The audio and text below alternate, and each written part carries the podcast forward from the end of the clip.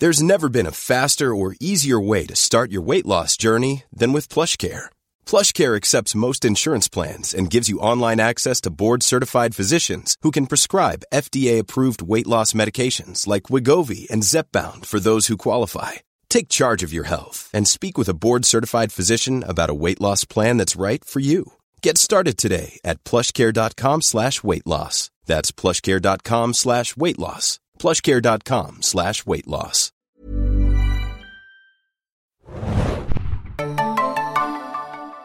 Ahoi, hoi, liebe Serienjunkies da draußen und willkommen zu einer neuen Marvel-Besprechung. Ich bin Adam und mit mir heute dabei ist... Moin, moin, Hannah hier. Wir besprechen Doctor Strange in the Multiverse of Madness, den neuen MCU-Streifen von Sam Raimi. Äh, es ist der 28. MCU-Streifen schon. Wer hätte das gedacht, oh äh, dass es da so viele mal von geben wird? Und mit einer Laufzeit von zwei Stunden und sechs Minuten ist er gar nicht mal so lang wie andere Comic-Verfilmungen der jüngeren Vergangenheit. Ähm, wie zum Beispiel ein gewisser Batman-Streifen oder sowas in der Richtung. Hm. Jo. Regie hat geführt Sam Raimi, den kennen wir, oder manche Film-Junkies kennen ihn von Evil Dead, seiner Horror-Trilogie, die er äh, inszeniert hatte. Drag Me to Hell hat er zum Beispiel gemacht, die ersten drei Spider-Man-Filme mit Tobey Maguire. Aber er hat auch einen Western gemacht mit Schneller als der Tod oder einen Film, den ich schon fast wieder ein bisschen vergessen hatte, Die fantastische Welt von Oz. Das war so ein Oz-Prequel mit äh, äh, Mila Kunis und anderen Darstellern. Und unser geheimes Highlight, wenn ich es gleich erwähne, Hannah. Ich weiß gar nicht, ob du reingeschaut hattest damals, aber die fantastische Quibi-Serie 50 States of Freight, äh, aka Der goldene Arm mit der Meise, das hatte er auch inszeniert damals. Doch, ich weiß das, wie du darüber erzählt hast. Ich weiß nicht mehr in welchem Podcast, wahrscheinlich unserem Im Quibi-Podcast. Äh, Quibi-Podcast, ne? Ja, und das war so crazy. Ich habe nur den, Pil also den Piloten in Anführungsstrichen, das sind ja dann, was waren das, sechs Minuten, acht Minuten, I don't know. Äh, ja, Crazy Town. Ja. Crazy Town. Aber ich finde ja weiterhin, dass es ein paar Quibi-Formate gibt, die man gucken kann. Und es ist ja auch das eingetreten, Adam, was wir vermutet haben. Also hier dieser Film mit dem einen Hemsworth, der wurde ja als Film veröffentlicht im Nachhinein. Wie The Most Dangerous Game, mhm. glaube ich. Und ich meine, die Bibliothek ist jetzt bei Roku Channel, ne? Und ich meine, der Roku Channel jetzt mit, ich glaube, mittlerweile 60 Millionen aktiven Nutzern äh, und Nutzerinnen äh, scheint ja auch ganz gut zu funktionieren mit der Library von Quibi. Ja, das stimmt. Hm. Die, Nein, gucken vielleicht, die, die, gucken vielleicht jetzt auf deinen goldenen Arm. Ja. Zehnmal hintereinander, weil sie jetzt Lust drauf haben nach Doctor Strange in the Multiverse of Madness. Äh, Drehbuch hat äh, beigesteuert Michael Waldron, äh, den kennen Serien-Junkies durch solche illustren Serien wie Rick and Morty, Heels, die Wrestling-Serie von Stars mit Stephen Amell und Loki. Äh, ich hatte ihn auch im Interview zu Heels mal, aber da durfte er, glaube ich, oder es wurde auch gesagt, bitte nichts zu äh, den anderen Sachen fragen da respektiert man das Ganze. Ähm, man muss zu Doctor Strange in the Multiverse of Madness sagen, dass es kein Film ist, den man so einfach ohne weiteres gucken kann. Und äh, das ist vielleicht auch so ein kleiner Hinweis schon vor dem Kinogang. Ich würde sagen, äh, es gibt so ein paar Sachen, die man gesehen haben müsste. Also zum einen Doctor Strange 1 natürlich. Ich würde auch noch empfehlen, Avengers Infinity War und Endgame gesehen zu haben. Äh, WandaVision sollte man gesehen haben. Mhm. Äh, wahrscheinlich auch Spider-Man No Way Home, obwohl das nicht so ganz essentiell ist, aber das ist halt der letzte Auftritt äh, im Kanon äh, bisher von Doctor Strange und optional würde ich sagen, aber das ist wirklich option optional, äh, die Zeichentrickserie What If und ein bisschen Loki, um so ein bisschen mit den multiversalen Themen vertraut zu werden, weil da sind die bisher am meisten eingeführt worden. Obwohl ich sagen würde, bei What If reicht ja schon ein oder zwei Folgen, oder? Genau, ja. Aber es gibt halt so ein paar Elemente, die jetzt in Multiverse of Madness äh, wiederkommen äh, gewisse Figuren, die auftreten, Varianten, die auftreten. Äh, und, wenn, und, wenn man denn ein großes Bild haben möchte, wäre das so eine Sache, die man anschauen sollte. Und Adam, die beste Serie aller Zeiten hast du vergessen. Welche? Inhumans. Oder Inhumans, wie auch immer die Betonung ist. ist die noch irgendwo im Stream eigentlich? Die ist bei Disney Plus verfügbar. Ach, wirklich? Okay. Ja. Also ich finde, man sollte ja schon mal den Pilot gesehen haben, um zu sehen, wie man es nicht machen soll. ja. Ähm, wir äh, werden den Film besprechen, auch mit einer relativ kurzen Einführung, weil es gibt, äh, wie ich vielleicht schon gesagt habe, durch das viele Vorkenntnisse auch gewisse Spoiler-Gefahren ähm, und auch die Zusammenfassung des Films ist dann deswegen ein bisschen schwer. Ähm, ja, aber wir wagen es vielleicht trotzdem mal, ähm, oder ich wage es trotzdem mal, denn äh, es ist der Hochzeitstag von Christina Palmer, Rachel McAdams, äh, die nach dem Blip jemand Neues kennengelernt hat und es ist nicht Doctor Strange. Äh, da taucht auf der Erde äh, America Chavez auf, äh, von der Dr. Strange davor schon komisch geträumt hatte. Und es ist eine Teenagerin, die äh, gewisse multiversale äh, Fähigkeiten hat. Sie kann nämlich Portale öffnen in andere Universen, aber sie kann es nicht kontrollieren, schleppt ein Tentakelmonster an und ähm, das wird bekämpft. Das kennen wir auch schon aus What If nämlich. Das ist zum Beispiel eine Sache. Ähm, und dann fragt Dr. Strange Wanda Maximoff nach Rat, wie man denn äh, der guten America Chavez helfen könnte. Und dann geht auch schon der Konflikt im Film los. So viel vielleicht ganz grob zur Handlung, ganz grob zur Handlung. Äh, weil dann entspinnt sich da dieses ganze äh, Handlungszeugs hier, wo ich jetzt um den heißen Brei herumgehe. Ja, aber ich muss sagen, also vielleicht mal vorweg, also ich habe mich wahnsinnig gefreut auf den Film. Ich glaube auch, weil ich äh, im Endeffekt ja auch Wonder Vision wirklich, wirklich gut fand. Also ich kann jedem auch nochmal empfehlen da draußen, schaut es euch an. Es ist anfangs extrem verwirrend. Wir waren ja auch extrem verwirrt nach den ersten drei Episoden. Es ist aber, finde ich, konzeptionell wirklich, wirklich interessant. Und wie ich auch schon öfter gesagt habe, eine absolute, eigentlich ein, ein absoluter Liebesbrief an Comedy- beziehungsweise Sitcom-Serien. Und ich finde, ja. dafür sollte man Wonder Vision auf jeden Fall gucken. Ich glaube, es waren sieben oder neun Folgen. Neun. Neun. Hm. Ähm, sind auch relativ kurz die Folgen, bis auf die letzte. Ähm, das Finale ist dann wieder so ein bisschen, also brauchte ich jetzt nicht. Aber wie gesagt, schaut es euch an. Und ich war nachher dann wirklich sehr fasziniert von der Serie und freute mich jetzt richtig, richtig extrem für meine Verhältnisse auf diesen neuen Doctor Strange, weil ich natürlich jetzt auch Doctor Strange und äh, Wanda äh, zusammen sehen wollte. Und ich glaube, so viel kann ich vorweg sagen. Ich war ein bisschen enttäuscht. Aber ich glaube, es ist zu 100 Prozent eindeutig, warum ich enttäuscht bin. Und ich glaube, du hast es ja, nachdem wir aus dem Kino kamen, auch recht eindeutig äh, zusammengefasst. Ich glaube wirklich, dass es im Endeffekt darauf ankommt, ob man Sam Raimi mag oder nicht so. Und ja. ich gehöre leider zu, zu letzterem. Also ich liebe den ersten Spider-Man, keine Frage. Ich bin jetzt aber gerade, was so diese Horrorgeschichten angeht, bin ich überhaupt kein Freund, beziehungsweise ich mag auch gerne, wenn man so ein bisschen in seinem Genre bleibt. Also wir hatten, glaube ich, ja auch das Thema, dass ich zum Beispiel Tor 3 sehr liebte, weil ich halt auch Taika Waititi wahnsinnig mag und ich mag, wenn man so all in geht. Ne? Wir machen jetzt irgendwie den Taika Waititi Tour draus und ich kann jeden verstehen, der den nicht mochte. Ich mochte den. Und hier kann man schon sagen, dass vor allem das Ende sehr Sam Raimi ist und diesen Mix von Genres mag ich nicht so und ich mag diese Sam Raimi Horror-Klamaukigkeit nicht so. Ja, also Hannah hat es schon angedeutet, es gibt wirklich wahnsinnig viele Horrorelemente.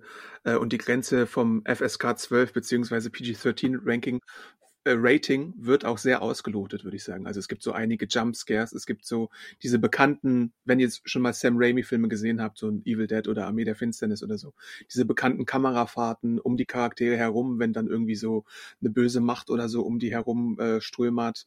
Äh, Zombies gibt's, Geister gibt's, Monster gibt's äh, und das nicht zu knapp und dann halt auch, die Trailer haben es ja, glaube ich, auch schon ganz gut angedeutet, äh, so äh, wenn, wenn äh, einem Doctor Strange auf einmal so ganz viele Arme wachsen oder so oder wir auf einen alternativen diesen äh, äh, Zombie Doctor Strange treffen. Also das alles äh, ist in dem Film gegeben und das muss man erstmal abkönnen. Das ist auch vielleicht manchmal für manche dann so eine kleine Tour de Force, weil ich würde auch sagen, obwohl das Ganze hier in diesem FSK 12 Rahmen ist, ist es doch manchmal schon für Marvel-Verhältnisse relativ harter Tobak. Also äh, da werden dann auch Leute zum Platzen gebracht oder so, einfach mal so an, an gewissen Stellen. Und das ist so ein bisschen äh, überraschend, würde ich sogar fast sagen. Natürlich hatten wir jetzt auch schon mit Thanos diese ganze, äh, wir äh, äh, äh, schnippen mal irgendwie ganz viele Leute weg, aber äh, da war es vielleicht nicht ganz so brutal wie einige Dinge, die jetzt hier in dem Film dargestellt werden. Also brutal und grausam habe ich es nicht empfunden, aber ich gebe dir recht. Das, äh, für einen Zwölfer ist es schon an der Grenze, ne, so. Mhm. Ähm, diese Jumpscares fand ich null äh, erschreckend. Also ich habe mich nicht erschrocken dabei, obwohl ich zu den Leuten gehöre, die mich sehr, die sehr leicht erschreckt werden können. Ähm, und ich muss auch sagen, dass der Humor bei mir gar nicht gepasst hat. Ja, der Humor ist äh, in der Phase 4 irgendwie so ein bisschen so eine Sache. Also mal funktioniert er, mal funktioniert er nicht so gut, würde ich sagen. Äh, zuletzt hat er wahrscheinlich so bei Shang-Chi und Hawkeye für mich funktioniert, bei äh, Moon Knight ähm, eher weniger dann so, aber das ist, glaube ich, auch vielleicht so ein bisschen wie der Charakter von der Figur äh, Stephen Grant angelegt ist, äh, geschuldet. Äh, bei Eternals gab es Elemente, wo er mir gefallen hat. So diese ganze Kingu-Geschichte zum Beispiel mochte ich ja ganz gern mit diesem Bollywood-Zeugs und sowas. Äh, aber äh, je mehr Filme es gibt, desto schwieriger ist es, glaube ich, auch den Humor zu treffen. Und ähm, natürlich so ein, so ein äh, Taika Waititi, den wir auch schon lobend erwähnt haben, der schafft es dann vielleicht besser als hier. Wobei ich ein bisschen überrascht bin, weil ich ja eigentlich den Rick and Morty Humor ganz gerne mag. Äh, aber ein Problem, was in der Figur Dr. Strange inhärent ist, würde ich fast sagen, ist, dass er ein bisschen zu, wie soll man das nennen, so ein bisschen zu sleazy angelegt ist. Also er ist ja nicht unbedingt der größte Sympathieträger. Er macht immer wieder Fehler. Er ist auch so ein bisschen gemein.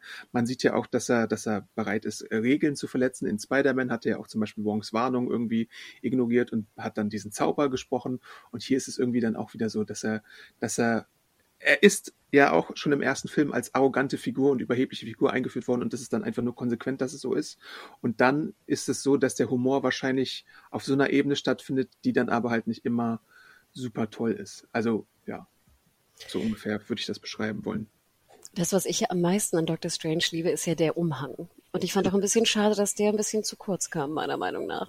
Ja, also kürzer auf jeden Fall als im ersten Teil, aber er ist natürlich wieder da und äh, darf so ein paar äh, nette Szenen schon haben und äh, den Tag retten manchmal. Aber klar, äh, wird ein bisschen zurückgefahren, denn es gibt ja auch neue Figuren im Film. Also zum Beispiel die bereits erwähnte America Chavez, äh, gespielt von Sochi Gomez. Äh, die Sochi, Adam. Sochi. Ja. Wir haben extra nochmal nachgeschaut. Ich habe mich bemüht. Ähm, genau, äh, die dann halt so dieses neue jugendliche Sidekick-Element einführt und auch wieder so, ein, äh, so eine Brücke ist zu den Young Avengers, die ja irgendwie ganz klar in der vierten Phase von Marvel irgendwie auch auf den Weg gebracht werden. Äh, ein weiteres Mitglied dieser jungen Heldengruppierung, wo wir auch schon ganz viele Figuren gesehen haben, äh, die neue Hawkeye und Billy und Tommy, die auch in den Comics äh, dabei sind, der Captain America, äh, Enkel von, von der Figur Isaiah Bradley, der da auch Mitglied ist. Ähm, Genau, und, und äh, Kate Bishop zum Beispiel. Also irgendwann wird's, liegt eigentlich relativ auf der Hand, irgendwas mit Young Avengers geben, ob es jetzt als Serie ist oder als Kinofilm. Ist zwar noch nicht offiziell angekündigt, aber jede, äh, jedes Zeichen deutet darauf hin. Und äh, Miss America Chavez hat, würde ich sagen, ähm, die drittmeiste Screentime in dem Film, neben Benedict Cumberbatch und Elizabeth Olsen. Und ähm, ja, genau. Nochmal zu dem Charakter. Ich muss ja sagen, ich fand das Prinzipiell bin ich ja, sag ich mal, wenn es um so Kindercharaktere geht, und wir hatten ja auch diskutiert, wie alt soll sie eigentlich sein, und ich glaube, die Schauspielerin war 13, ne, als der Film gedreht wurde, und ich glaube, auch in dem Alter soll sie sein, ne, 13, 14 so ungefähr. Ja. Was ich so ein bisschen schade fand, ist, ich finde cool, dass du jetzt so, einen, so einen neuen, jüngeren Charakter irgendwie einbringst, ähm, aber dann gib mir doch dem, gib dem Charakter ein paar mehr Attribute. Im Endeffekt hatte ich irgendwie das Gefühl, das ist ein, ein junges Mädchen, die ist irgendwie relativ weit jetzt irgendwie für ihr Alter, also sozusagen spricht und ne, so in dem Sinne. Aber sonst und mächtig, du hattest ja schon gesagt, sie hat eine, eine, eine große Kraft, die sie nicht kontrollieren kann. Und ich habe so ein bisschen Backstory von ihr erfahren. Aber sonst kann ich mit diesem Charakter, ich kann den kaum, gib mir ein Adjektiv für diesen Charakter. Mhm. Und das finde ich so ein bisschen schade. Ich finde immer, wenn du so neue Charaktere reinbringst, gerade so jüngere, dann, dann lass sie doch auch ein bisschen was machen. Ich fand nachher war sie einfach nur so ein, so ein Sidekick, der, der so ein bisschen reingepresst wirkte. Und da hätte ich eigentlich gerne noch ein bisschen mehr erfahren von. Und nachher fand ich auch die Auflösung ein bisschen simpel. Man so die Lehre des Ganzen. Man könnte es natürlich auch ganz äh, simpel und mit einer bösen Zunge zusammenfassen, dass sie so ein bisschen das äh, MacGuffin des ganzen Films ist, weil sie ja auch so etwas ist, was äh, äh jemand ist, äh, der äh, helfen könnte, dem Schurken sein Ziel zu erreichen. Und, äh, das ist halt äh, dann so ein bisschen die, die Reise, die America Chavez hat, äh, ist natürlich so, dass sie wirklich sehr beschränkt ist, was den Einsatz ihrer Kraft ein, angeht, weil sie so ein bisschen wie bei Turning Red, dem Pixar-Film, ihre äh, alternative Gabe oder Kraft nur einsetzen kann, wenn sie irgendwie Angst hat oder so oder große Gefühlsschwankungen. Und natürlich kann man sich vorstellen, wie es am Ende ist, dass es da äh, Werdegang gab, was, was den Kräfteeinsatz angeht. Aber du hast schon recht, ein bisschen blass bleibt sie dann wahrscheinlich auch so von den Charaktereigenschaften, die sie hat. Und sie muss halt immer wieder beschützt werden. Das ist so dieses Ding auch so ein bisschen. Und ich hatte irgendwie gelesen, und das, das wusste ich beim Schauen gar nicht, dass sie jetzt irgendwie so der große LGBTQ-Charakter sein soll im MCU.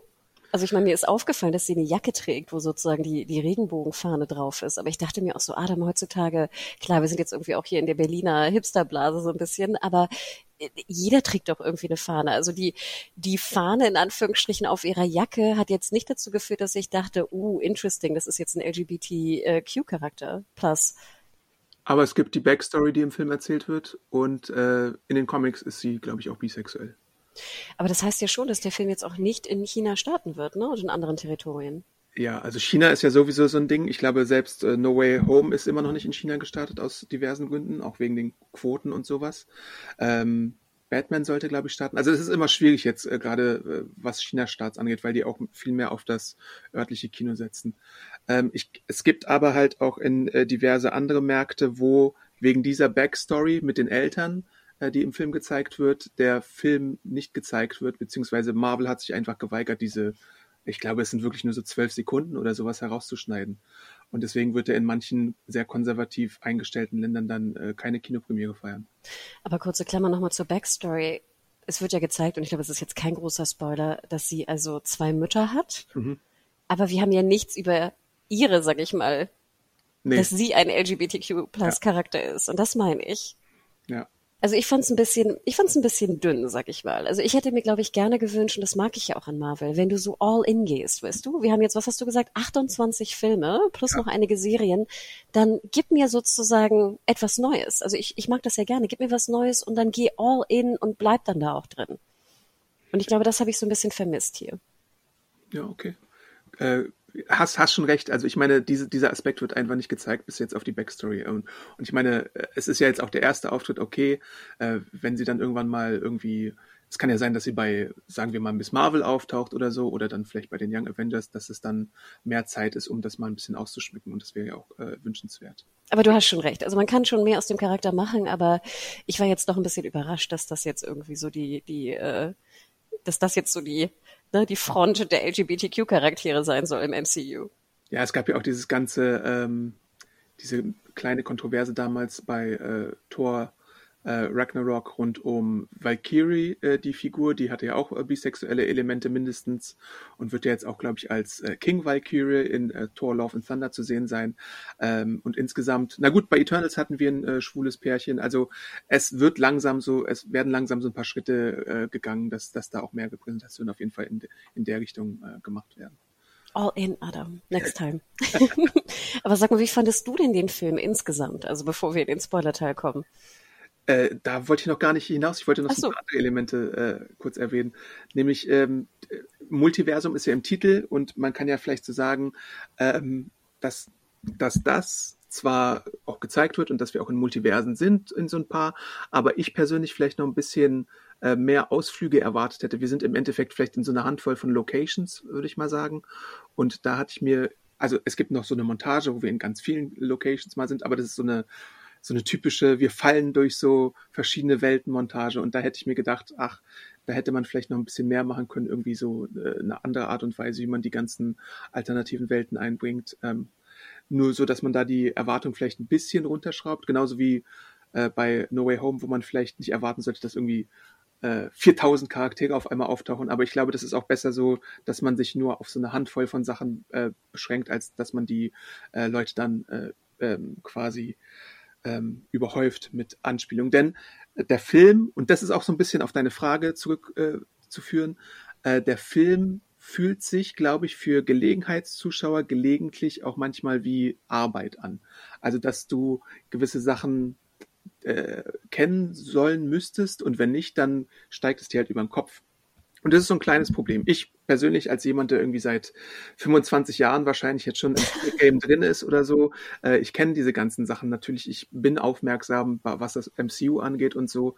Aber es wird bestimmt andere Leute geben, die äh, gewisse Charaktere, die hier präsentiert werden, als irgendwie sowas, wo äh, man vielleicht als Filmemacher What the fuck Moment erwartet, wenn wenn da irgendwie äh, eine Freundin, äh, äh, die Spaß hat an Marvels Cinematic Universe reingeht, die das vielleicht nicht so erkennt. Und das ist dann halt auch so diese Balance, die man finden muss. Und ich glaube, äh, das wird in Zukunft auch ein bisschen schwieriger werden. Natürlich ähm, kannst du gewisse Sachen, die man erkennt, immer wieder einbauen, aber irgendwann äh, hast du halt auch so einen Schwund an Leuten, die vielleicht nicht unbedingt zuordnen können, was ihnen da vorgesetzt wird. Und im Spoilerteil gehen wir da nochmal ein bisschen ausführlicher mit ein, aber ich würde halt sagen, man erwartet teilweise ein bisschen zu viel von den Otto-Normalzuschauern. Ähm, und ich weiß nicht, ob das äh, ganz effektiv ist, wie man sich das vorstellt. Also ich habe ja die Sachen, die du eingangs äh, genannt hattest, die man gesehen haben sollte, ja gesehen, aber meist halt nur einmal oder so, ne? Mhm. Ähm, oder wie gesagt bei Inhumans nur den Piloten. Ähm, und ich muss auch gestehen, dass ich dann teilweise in dem Film saß und dachte, habe ich das jetzt richtig verstanden, die Anspielung? Oder ist da noch so viel mehr, was ich gerade nicht verstehe? Ne? Also ich merkte, dass ich dann so kurz mal lost war und nach und grübeln musste. Ne? Und ich glaube schon, dass da viele äh, auch drin sind. Und ich meine, sowieso in der, in der Pressevorführung, glaube ich, äh, absolut. da war ja auch wenig Response, wie, wie früher oftmals, ähm, dass da sehr viele wirklich schon lost sind mittlerweile. Äh, also ja, ich kann jedem wirklich nochmal empfehlen, guckt euch vielleicht so, ein, so einen ganz kurzen Guide nochmal vorher an. Ich glaube, dann wird der Film auch einfacher in der Verdauung sein. Einfach bei diesen kleinen Momenten, wo man sonst rausgekegelt wird. Sowas gibt's ja auch bei Disney Plus, äh, auch mit vom Timing her meistens relativ passend. Da gibt's glaube ich, so eine Reihe, die dir dann die äh, bisherigen, so, so sowas wie so ein Previously On in der Serie, nur für eine, eine bestimmte Figur, die gibt's dann immer so äh, bei so einer Disney Plus äh, Serie. Ich glaube, die heißt Avengers Assemble oder irgendwie sowas. Äh, müsst ihr mal schauen, einfach im äh, Marvel-Bereich von Disney gibt es da auf jeden Fall so eine kleine zusammenfassende äh, Serie. Das gab es auch zu Loki und zu Winter Soldier und zu Wanda und allen möglichen, auch zu, zu äh, Semo und sowas. Also da ist man schon hinten dran, dass man da die Zuschauer ein bisschen zumindest an die Hand nimmt, damit sie dann äh, etwas auf dem aktuellen Stand sind. Sorry, wenn ich gerade frage, was ist denn Semo? Semo, Baron Semo, also ähm, Christian Brühl aus The Falcon and the Winter Soldier. Ah, ach, der hieß Semo? Okay, ja. gar nicht mehr drauf. Na schau, ich, ich muss, glaube ich, auch äh, mich weiterbilden.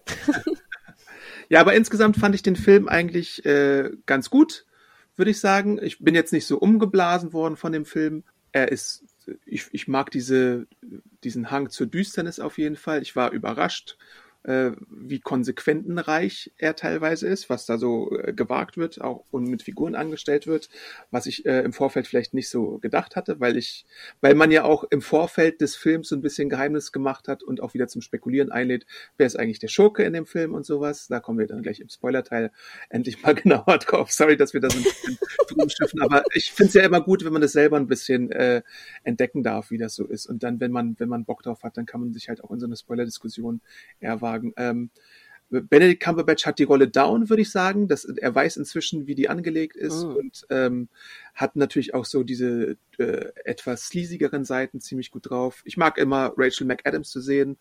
Ähm, ich finde Elizabeth Olsen wieder sehr, sehr gut, muss ich sagen. Aber die, das war ja auch seit WandaVision spätestens äh, längst kein Geheimnis mehr, dass sie es ziemlich auf dem Kasten hat, auch so was emotionale Bandbreite angeht. Ja, also ich habe jetzt, glaube ich, ich habe vier Sterne vergeben. Ähm, da ist natürlich noch ein bisschen Luft nach oben, aber ähm, ja, ein relativ unterhaltsamer, relativ düsterer Film irgendwie, der aber teilweise halt auch äh, Arbeit erfordert von den Zuschauern und so ein bisschen äh, Easter Eggs äh, drin hat, die vielleicht nicht jedem was sagen, aber die den Comic-Fans eine Freude bereiten. Also ich gebe dir recht, ich finde ähm, Cumberbatch und äh, Olsen finde ich äh, super. Also ich finde auch wirklich sehenswert. Äh, Gerade Elizabeth Olsen wirklich, wer, also wer Wonder Vision mochte, muss auf jeden Fall reingehen. Ähm, bei Rachel McAdams, du weißt, dass ich sie ja eigentlich auch sehr mag, ne? Seit ja. vielen, vielen Jahren. Ich fand die Rolle hier ein bisschen dünn. Also ich war froh, dass sie ausgebaut wurde, aber ich hatte wieder das Problem, dass ich das Gefühl hatte, ich konnte diesen Charakter gar nicht greifen. Mhm. Ähm, und das fand ich ein bisschen schade, weil ich immer denke, sie ist ein bisschen das Potenzial ist ungenutzt. ungenutzt.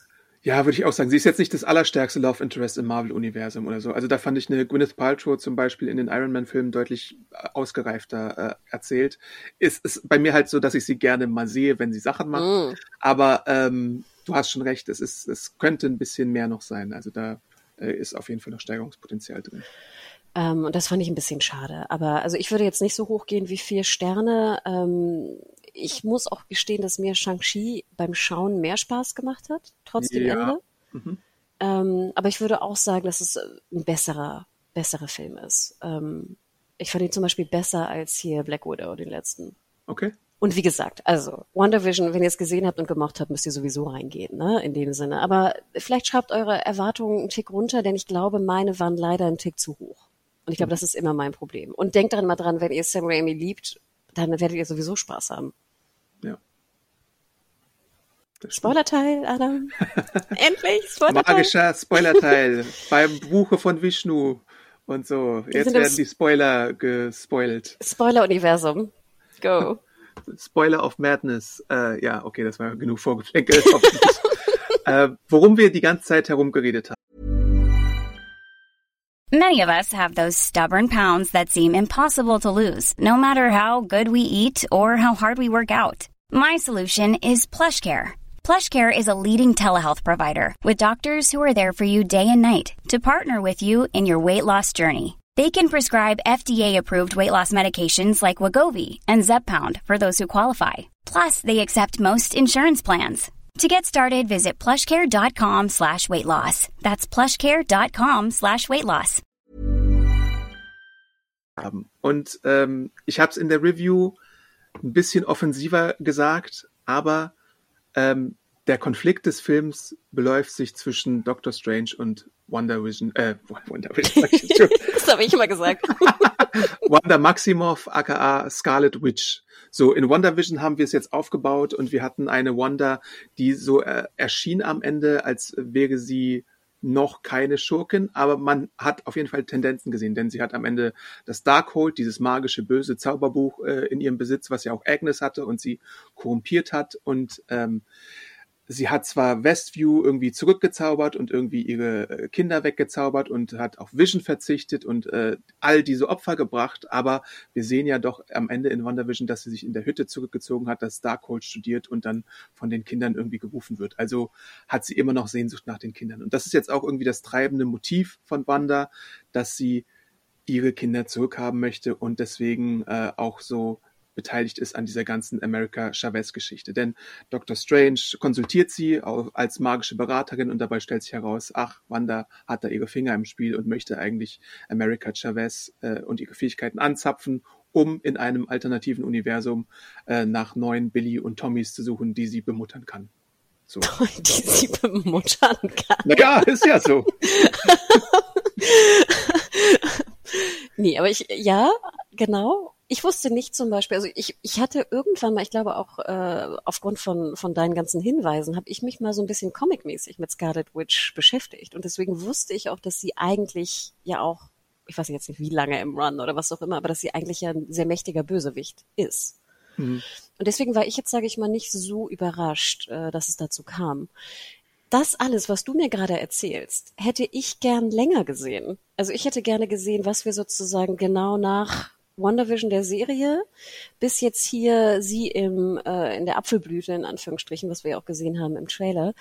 Ich hätte es viel interessanter gefunden, hätte diese Offenbarung, dass sie eigentlich böse ist, hätte man die ein bisschen länger hinausgezögert.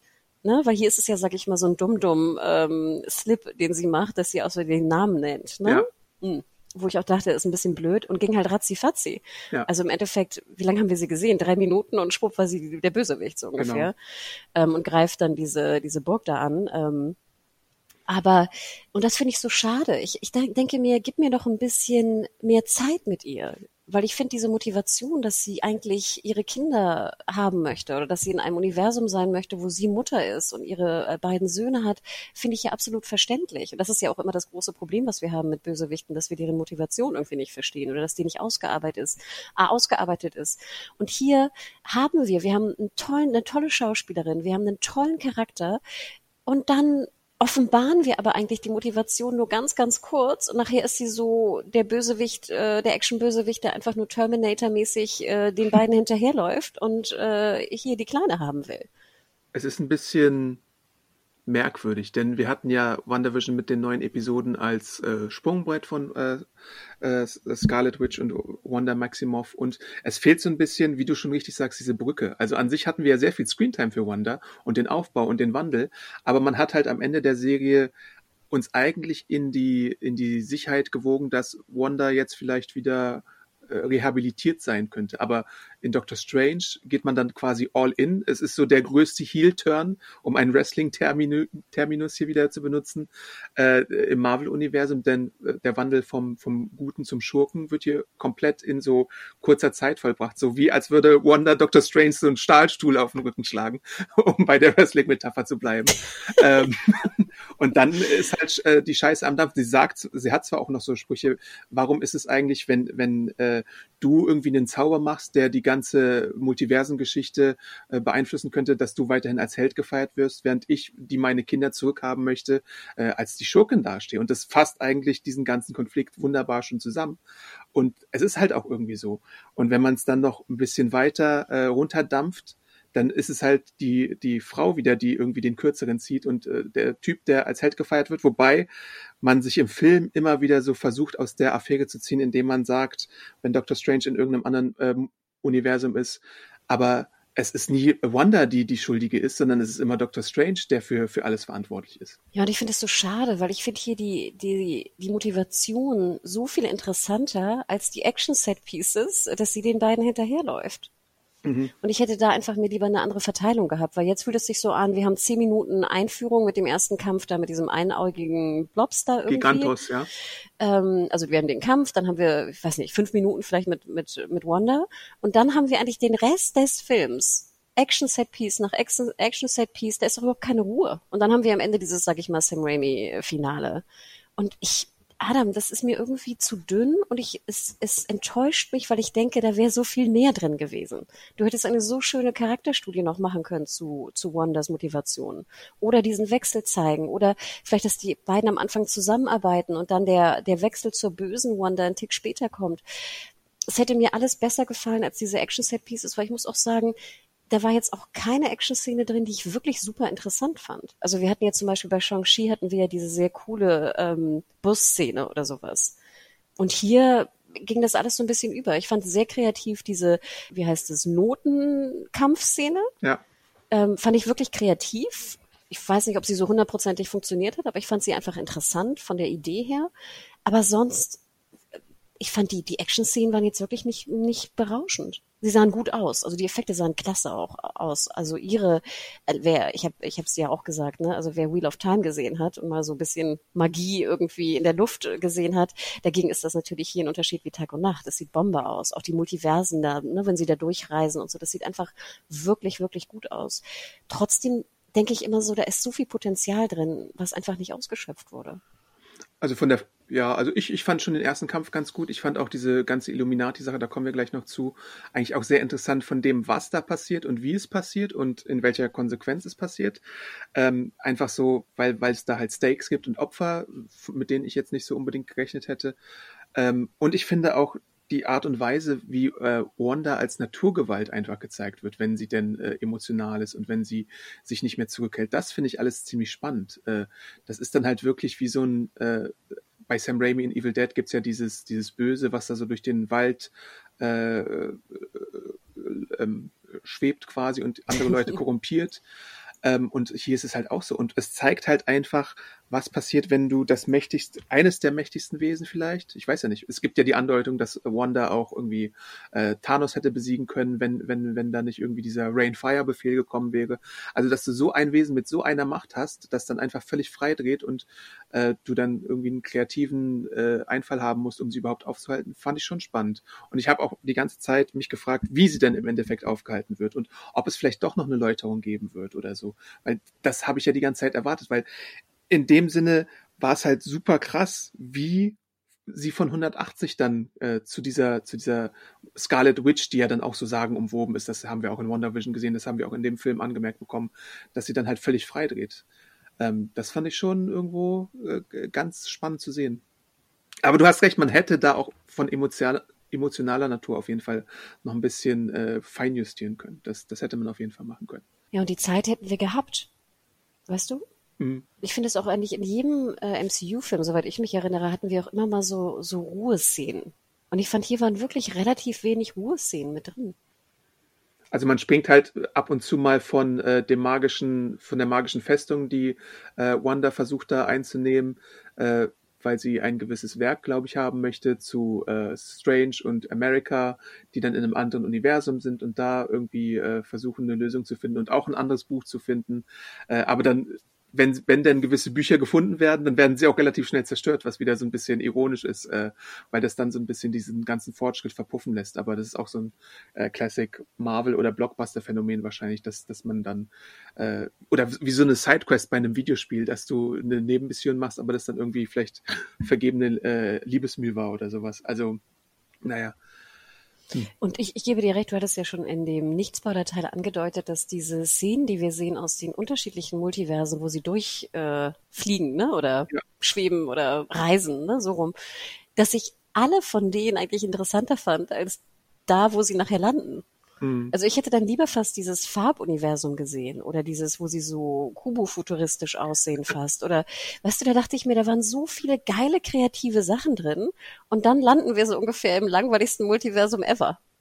Da hätte mir ja fast schon noch eine andere Art von Montage gereicht. Also sie fliegen ja tatsächlich nur so einmal so äh, äh, äh, durch, ohne dass sie sich kontrollieren können. Und da hätte mir irgendwie so eine, weiß nicht, drei Minuten Montage gereicht, wo sie irgendwie versuchen, irgendwie äh, die Sanctum Sanctorum zu finden oder wo sie irgendwie versuchen, mal was zu essen. So, äh, es ist der Rick and Morty Schreiber. Ich weiß, dass, also einer der Rick and Morty Autoren, da gibt es natürlich ganz viele, aber ich weiß, dass der prinzipiell sowas könnte. Und dann hat man irgendwie die Wahl getroffen, dass man da nicht ähm, tiefer einsteigt, was ich ein bisschen schade finde.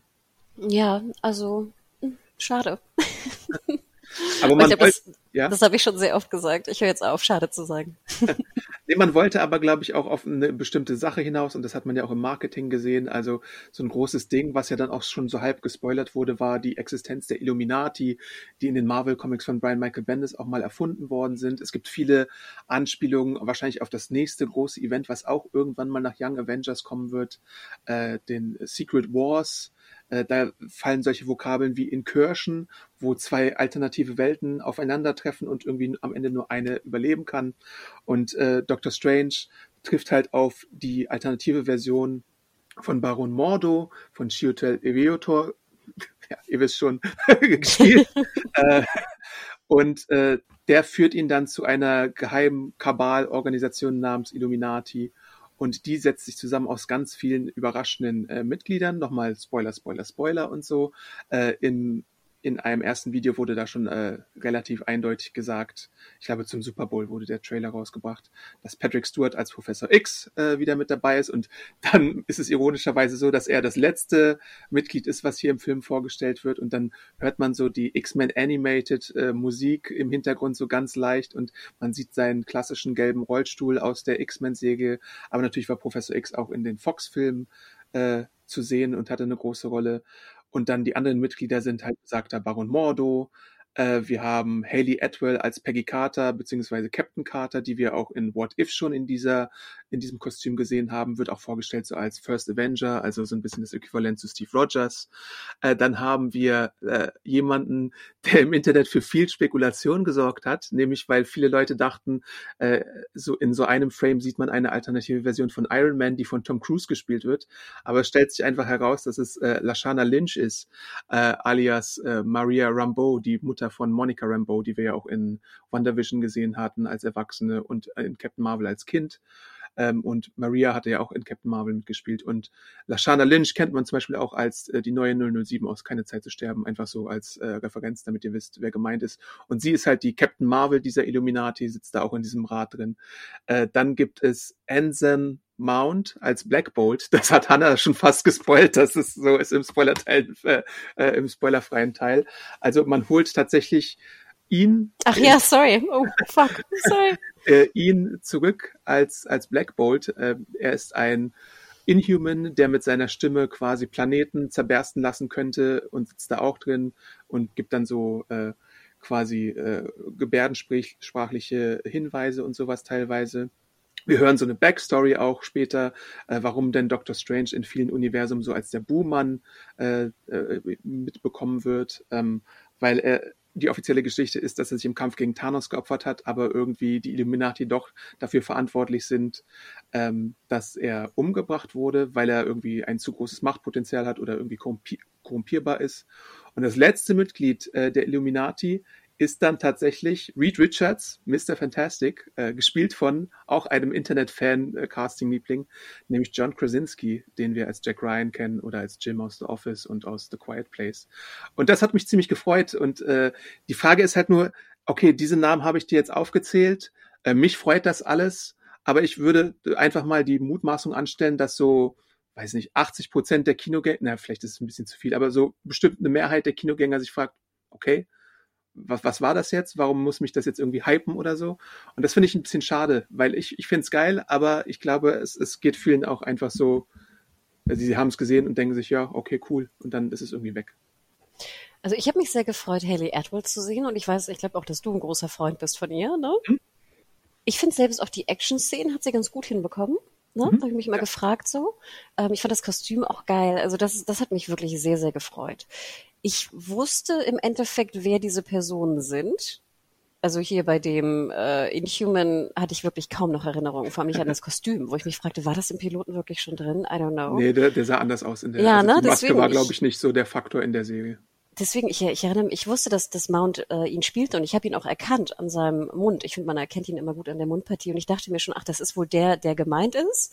Aber dann mit dieser, was ist das, so eine Stimmgabel, die er da auf dem Kopf hat? Ja.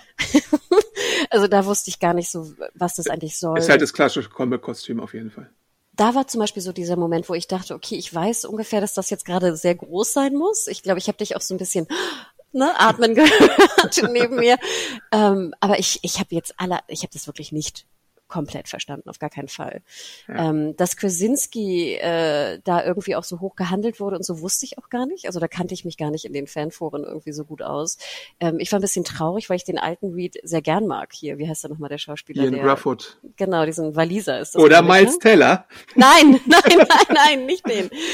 Ähm, äh, das fand ich ein bisschen, also ich fand, äh, heißt, wird er wirklich so ausgesprochen? Ich dachte immer, diese Waliser werden irgendwie auch anders Oder Ion Grufford, wie auch ja, immer. Ne? Mhm. Sochi. Ähm, Sochi, genau. ähm, also das, das, das ist zum Beispiel, du hast absolut recht, das ist, glaube ich, so eine Szene, wo die meisten irgendwie wissen, das ist groß, aber es nicht so 100 Prozent begreifen werden. Ne? Und das finde ich auch so ein bisschen schade. Andererseits denke ich mir so, good for you, Arab, weißt du, gut mhm. für euch, dass ihr euch da, dass ihr so belohnt werdet, weißt du, für euren ganzen 25 Jahre Fantum. Also ja. es stört mich nicht, dass es drin ist. Ich dachte sogar, okay, du wirst mir das nachher erklären. Alles gut. Ja, stimmt schon. Also ähm, ich würde mir auch wünschen, aber ich glaube, den, den Effekt gab es halt noch nicht, wenn man sich einfach nur mal die blanken Zahlen anschaut, dass wenn, wenn, wenn solche Figuren jetzt eingeführt werden, wenn das Universum erweitert wird, dass sich das auch in den Verkaufszahlen der Comics irgendwie niederschlagen würde. Aber ich glaube, so, so richtig ist das halt nie so der Fall sondern eher die, die Leserzahlen schrumpfen halt leider immer, weil immer weniger Leute äh, lesen. Das ist so ein bisschen dieser Effekt. Andersherum wäre es natürlich äh, besser, aber ich glaube, viele äh, würden sich dann maximal vielleicht eine YouTube-Zusammenfassung anschauen oder einen Podcast hören oder vielleicht mal irgendwie in den Wiki reinlesen oder sowas. Ist ja auch alles Fair Game und so. Und ich meine, hast schon recht, äh, das belohnt eher die Leute, die irgendwie treu sind und schon ganz lange dabei sind und gibt denen halt irgendwie mal kurz fünf Minuten Gänsehaut oder irgendwie oh. einen kleinen äh, Fangasm oder sowas. Ist ja auch alles äh, ganz cool.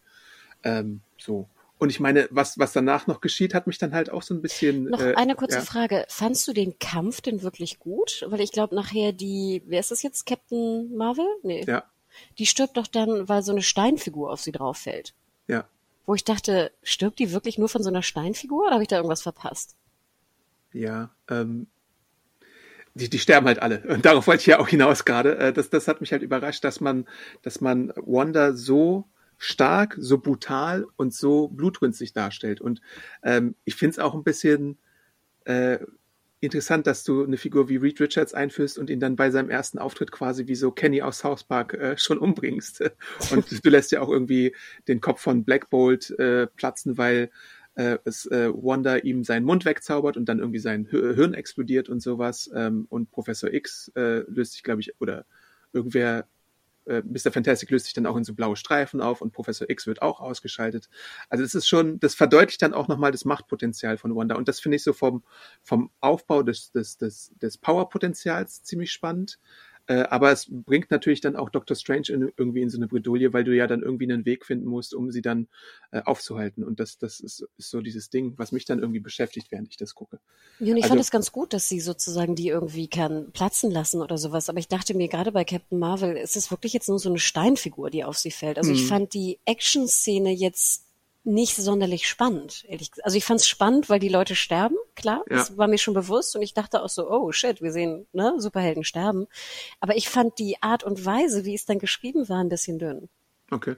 Nö, ich fand es, ich fand es eigentlich äh, relativ cool, so anzusehen. Also man muss natürlich auch in, in relativ kurzer Zeit dann sich irgendwie was einfallen lassen.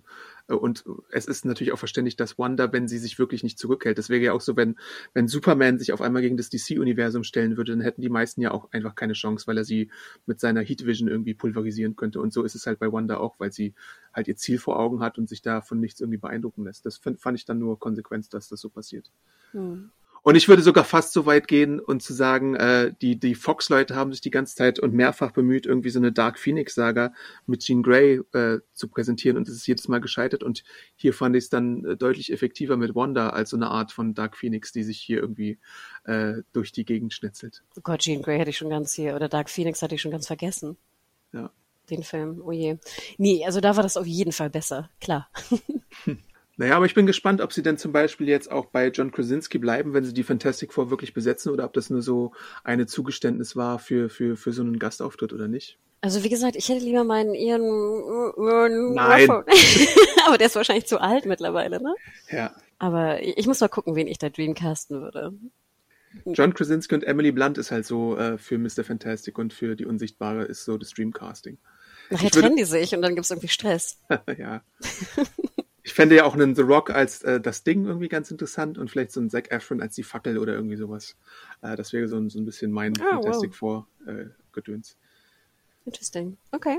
Ähm, ja, aber Wanda äh, besiegt halt die Illuminati und dann äh, äh, gibt es irgendwann so den Moment, wo Wanda dann doch wieder äh, zu Steven findet und äh, wie du schon gesagt hast, äh, ihren Terminator-Run fortsetzt und dann rennt man weg, rennt man in ein anderes Universum und irgendwann äh, muss dann halt Miss America Chavez auch einsehen, äh, dass, dass sie irgendwie mal ihre Kräfte vielleicht ein bisschen plötzlich entlernen soll und dann gibt es dann halt auch so ein äh, Finale, wo es dann zum großen Kampf kommt, nachdem Dr. Strange ja auch gegen sich selbst nochmal gekämpft hat, in dem von Hannah schon erwähnten musikalischen Duell da, wo dann Noten irgendwie zu Waffen werden und sowas.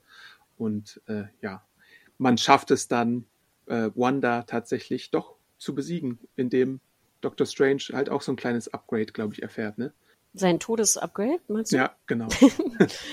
ja, ich fand die Idee ganz cool, weil ich meine, es ist ja ein bisschen auch so, wir sehen am Anfang diese Leiche, wie sie da verbuddelt wird und dann denkst du natürlich, ja, sie muss ja irgendwann wiederkommen, ne? So. Mhm. Also das fand ich, fand ich ganz interessant. Effektemäßig, wie gesagt, sah es gut aus. Ich, wie gesagt, mir wirkt es halt so ein bisschen, äh, diese Horrorelemente, das ist halt einfach nicht so ganz meins, ehrlich gesagt. Aber ich kann verstehen, dass Leute das vielleicht gut fanden. Und wie du schon eingangs sagtest, ich finde, der Film geht wirklich flutschig äh, vorbei. Also ich bin froh, dass er nicht jetzt zwei Stunden dreißig war. Ja.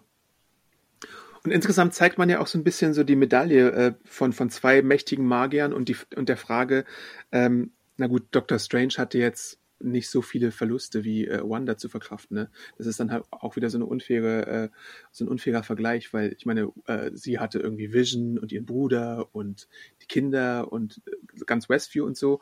Und bei Doctor Strange ist dann halt immer so im Hintergrund äh, die, diese Frage, äh, ist, ist, ist er jetzt derjenige, der irgendwie durchdreht und irgendwie die ganze Welt oder das Multiversum ins Chaos stürzt?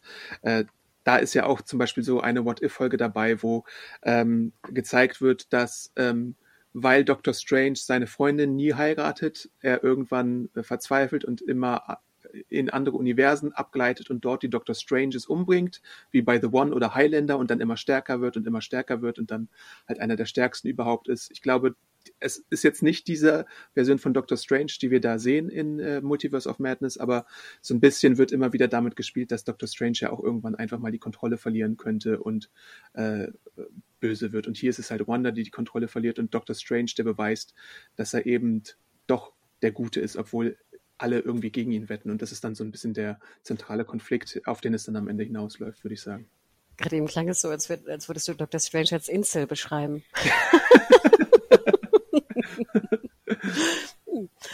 okay. Ja, aber finde ich, ist ja schon ganz interessant, dass eigentlich bei Wanda sozusagen Trauer, ne, eigentlich das Zentrum ihres, ihres eigenen Konfliktes ist. Und ja. jetzt sagst du, bei Doctor Strange ist es, er kann seine Freundin äh, nicht heiraten, in Anführungsstrichen. Klingt ja. das auch ein bisschen simpel, oder? Und du hattest ja auch die, äh, die eine Sache erwähnt äh, in unserem Nachgespräch nach dem Kinobesuch. Äh, warum gibt man Wanda eigentlich nicht einfach irgendwie, oder warum zaubert sie sich nicht neue Kinder, oder warum gibt man ihr nicht irgendwie Kinder? Willst du das vielleicht nochmal ausführen, was da dein Problem war? Ja, ich glaube, ne, ich habe ich hab dir wahnsinnig viele Fragen gestellt, ne? Und ich fragte mich einfach irgendwann, weil ich ja wie gesagt diese ganze, äh, sie verfolgt jetzt die beiden und sie laufen hinterher, ne, was ungefähr 70 Prozent des Films irgendwie ausmacht. Ich dachte mir die ganze Zeit, wenn sie so mächtig ist und wir sehen ja, wie mächtig sie ist, wo ich mich fragte, kann sie sich nicht einfach wirklich ein eigenes Universum zaubern oder ein eigenes, was sie ja schon bei Wonder Vision gemacht hat, wo sie einfach mit ihrer Familie lebt und es faked? Mhm. Ist die Frage, ne?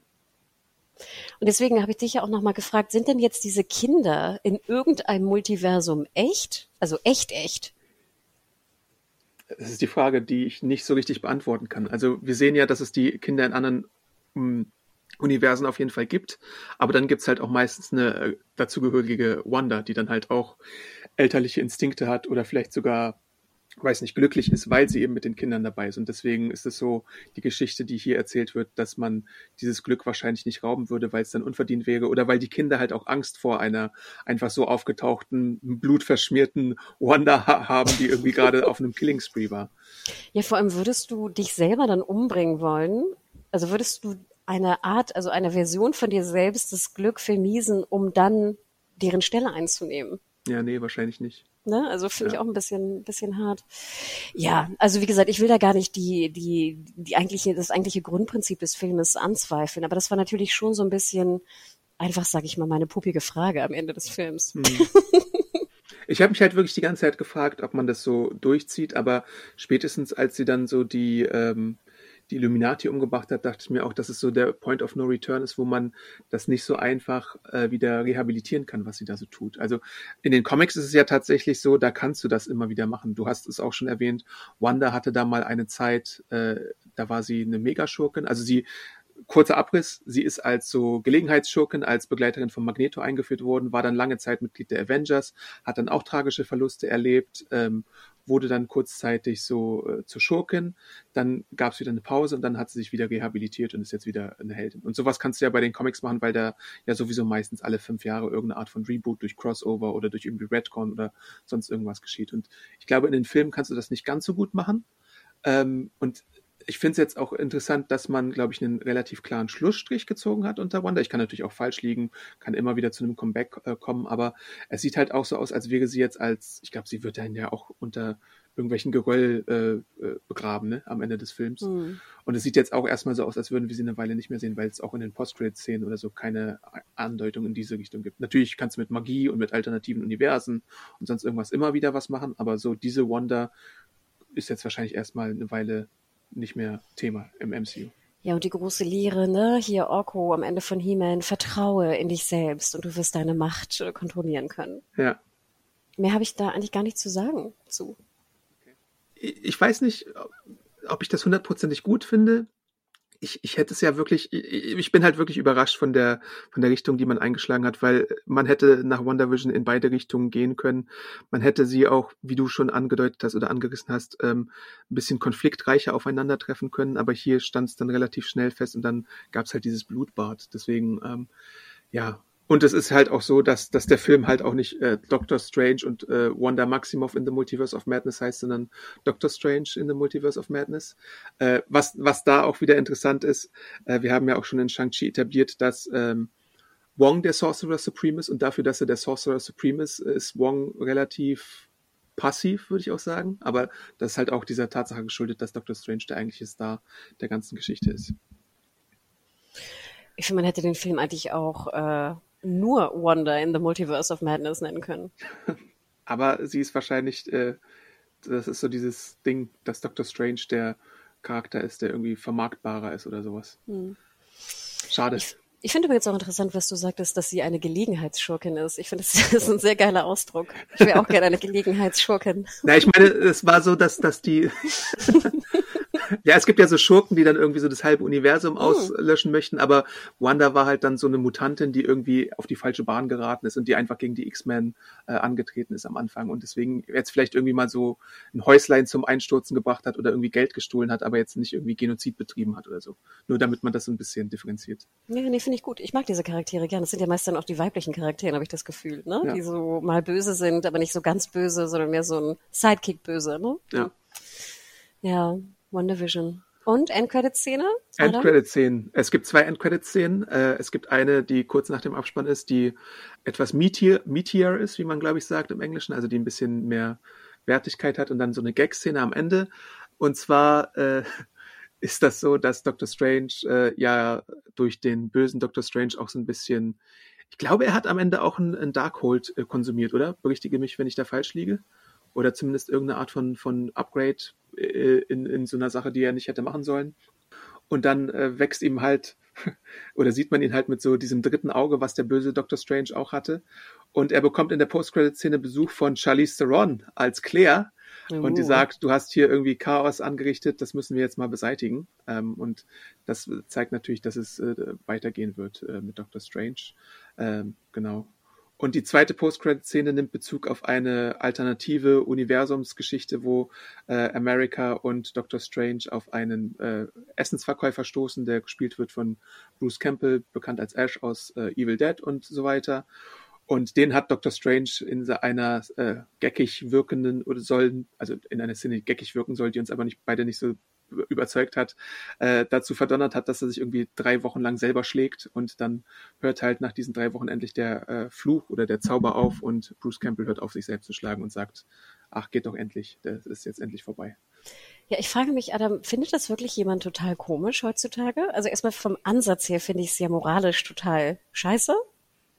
Also mhm. ich meine, was hat er getan? Er wollte nur das Geld haben für seine drei Pizzabrötchen. Also ich meine, weißt du, er hat ja noch nicht mal irgendwie was Böses gemacht. Er wollte ja. einfach nur Geld für sein, für seine, seine Dienstleistung. Ja. ja, weißt du?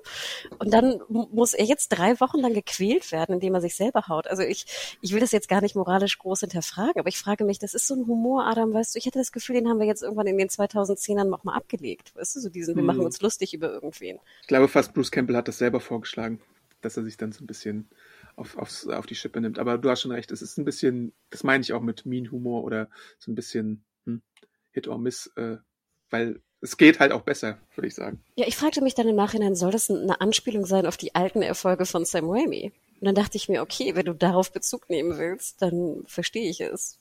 Äh, aber dann ist es alles andere als lustig. Aber ja, also wie gesagt, da war ich ein bisschen äh, verwirrt, dass man das wirklich macht heutzutage noch. Aber ich fand viel interessanter, Adam, die größte News des Abspanns hast du ja noch gar nicht erwähnt. Warum? Es gibt keine deutsche Filmförderung. Ach so, okay. ja, äh, das ist auch so der Gag, äh, den es zwischen Hannah und mir gibt. Also wir schauen ja dann immer den Abspann und dann gucken wir und in so 80, 90 Prozent der Filme mit großen Blockbustern, auch von Marvel, und auch bei Batman zum Beispiel, glaube ich, äh, gibt es dann irgendwann deutsche Filmförderung, weil irgend so ein äh, CGI-Studio in Bayern sitzt oder sowas oder weil vielleicht mal kurz eine Szene äh, in Bayern gedreht wurde und diesmal bei Doctor Strange tatsächlich nicht. Erstaunlich. Das würde ich gerne mal wissen. In den letzten zehn Marvel-Filmen würde ich wirklich sagen, dass da irgendwie neunmal deutsche Filmförderung mit an Bord war. Und wie mhm. wir ja auch wissen, nicht zu knapp. Ne? Also ein paar Millionchen ja. sind da immer schon geflogen, äh, geflossen. Ähm, ja, interesting ich habe mich jedenfalls gefreut, äh, dass Charlize Theron jetzt auch Teil des äh, Marvel Cinematic Universe ist. Wir hatten ja auch schon bei Eternals Harry Styles und so. Äh, muss man mal sehen, wann denn das äh, Doctor Strange Comeback dann erfolgt. Ja, ich fragte mich im Nachhinein, äh, es ist eigentlich auch komisch, dass äh, Charlize Theron noch gar nicht drin ist im MCU. Ja. Ich hatte dann auch kurzzeitig mal überlegt, ob ich sie nicht besser gefunden hätte als Angelina Jolie in Eternals. Mhm, okay. Sie war, glaube ich, auch damals mal so vor einigen Jahren als äh, Wonder Woman vielleicht im Gespräch. Aber ich glaube, da hieß es damals, es, ich kann falsch liegen, aber ich glaube, da wurde sie abgeschmettert wegen ihrem Alter. Und das ist auch so ein bisschen, boah, so ein bisschen das Ding. Und dann hat die, wie heißt es, das Fast Franchise sie genommen. Genau. nee, aber da freue ich mich auch drauf. Also ich musste dich ja dann auch erstmal wieder fragen, wer ist denn das? Ja, das ist ein Magical Girlfriend von Doctor Strange, was man auch in vielen Comic Runs äh, sehen kann, namens Claire. Also ich bin, ich bin gespannt. Ja. Gut, ich glaube, dann haben wir es auch so äh, mit Doctor Strange in the Multiverse of Madness.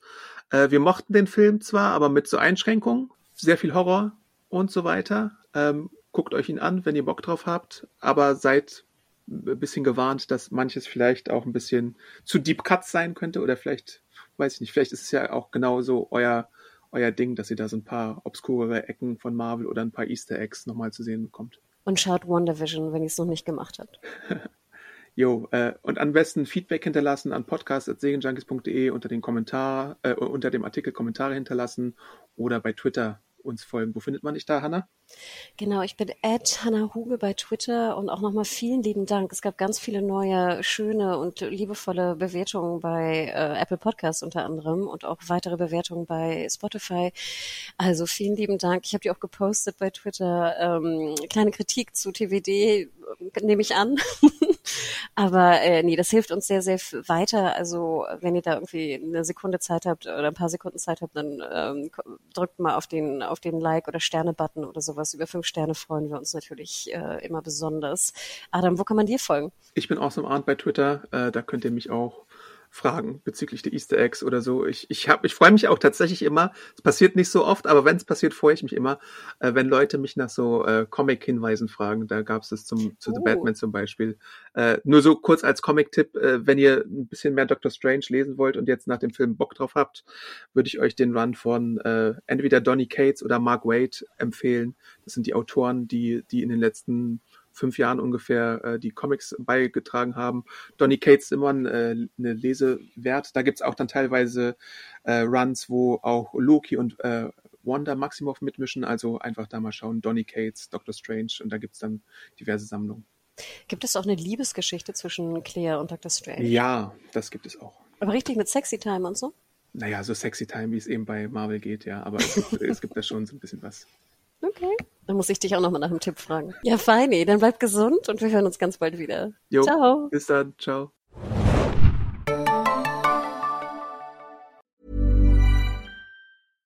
Flexibility is great. That's why there's yoga. Flexibility for your insurance coverage is great too. That's why there's United Healthcare Insurance Plans. Underwritten by Golden Rule Insurance Company, United Healthcare Insurance Plans offer flexible, budget friendly coverage for medical, vision, dental, and more. One of these plans may be right for you if you're, say, between jobs, coming off your parents' plan, turning a side hustle into a full hustle, or even missed open enrollment. Want more flexibility? Find out more about United Healthcare Insurance Plans at uh1.com.